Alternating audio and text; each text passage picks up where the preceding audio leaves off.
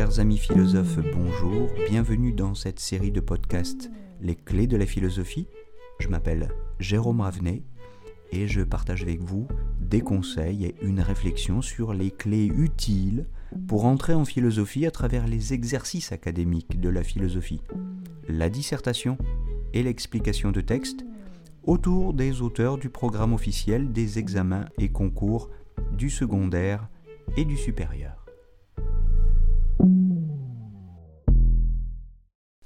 Chers amis philosophes, bonjour. Le sujet de cette capsule, c'est la justice rétributive, c'est-à-dire, pour la définir, cette justice qui rétribue les actes, qui punit ou qui récompense. Enfin, on peut le dire autrement, c'est la justice qui compense ou qui répare les dommages des victimes, en condamnant les fautifs à réparer. Bref, c'est la justice telle qu'elle s'exerce dans les tribunaux. Cette justice, elle se fonde sur les règles d'un droit positif. Positif ne s'oppose pas à négatif. Le droit positif renvoie simplement à l'ensemble des règles posées par les hommes.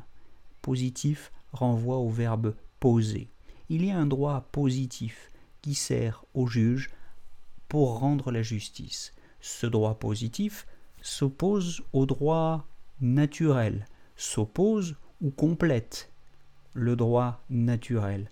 Le droit naturel, ce sont l'ensemble des règles inscrites par naissance, à la naissance, dans le cœur des hommes. La nature renvoie, entre autres, à ce qui est inscrit en nous par naissance ou à la naissance. Mais je consacrerai une capsule spécifique à cette question de la nature. Pour le moment, je voudrais simplement insister après cette définition élémentaire de la justice rétributive, du droit positif et du droit naturel, je voudrais insister donc sur deux grands problèmes qui se posent à cette conception de la justice. La première, c'est celle de l'interprétation. Comment interpréter les actes et les paroles susceptibles d'être qualifiés de fautes? Comment mener un raisonnement policier ou juridique pour identifier le fautif et qualifier sa faute, c'est-à-dire comment garantir l'objectivité du raisonnement juridique et l'impartialité du juge, à la fois contre les erreurs, les préjugés, les illusions, mais aussi contre la corruption et les conflits d'intérêts? Bon, sur cette question, il y a un film très célèbre auquel je vous renvoie, que je vous invite à regarder et qui s'intitule Douze hommes en colère avec Henry Fonda. Bon, le deuxième problème, c'est celui de la réparation de la faute et spécialement de la réparation de l'irréparable. Dans une précédente capsule, vous vous souvenez, nous avons dit que la justice est fondée sur un principe d'égalité ou de proportionnalité de la réparation par rapport au tort ou au dommage subi. Nous avions rappelé que ce principe d'égalité, ce grand principe de justice, avait été formulé dans le Coran et la Bible, mais bien avant eux, dans le Code d'Amourabi, dans les termes suivants un œil pour un œil, une dent pour une dent. Toute la question est de savoir en cas de meurtre, par exemple, c'est un cas limite, mais c'est un cas particulièrement aigu et intéressant, la question est de savoir quelle pourrait bien être la sanction proportionnée à une telle perte.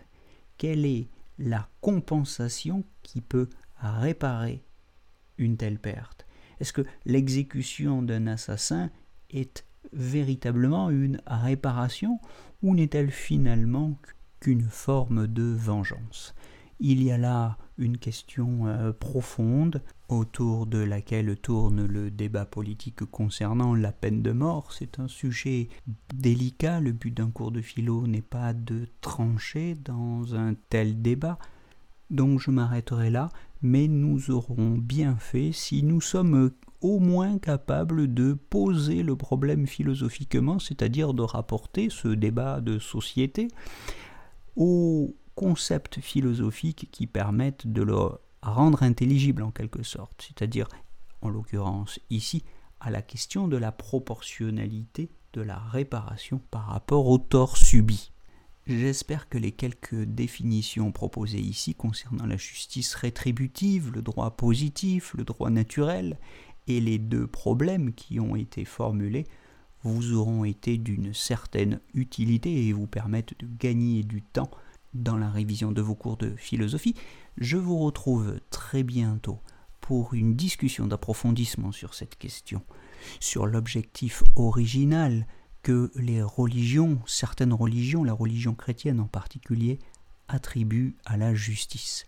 Cet objectif n'étant plus simplement la réparation du tort subi, mais la réconciliation. C'est-à-dire penser la justice en termes d'amour. Qu'est-ce que ça signifie? Pour en savoir plus, je vous donne rendez-vous très prochainement, demain ou la semaine prochaine, pour une nouvelle capsule des clés de la philosophie. Je vous souhaite une bonne journée.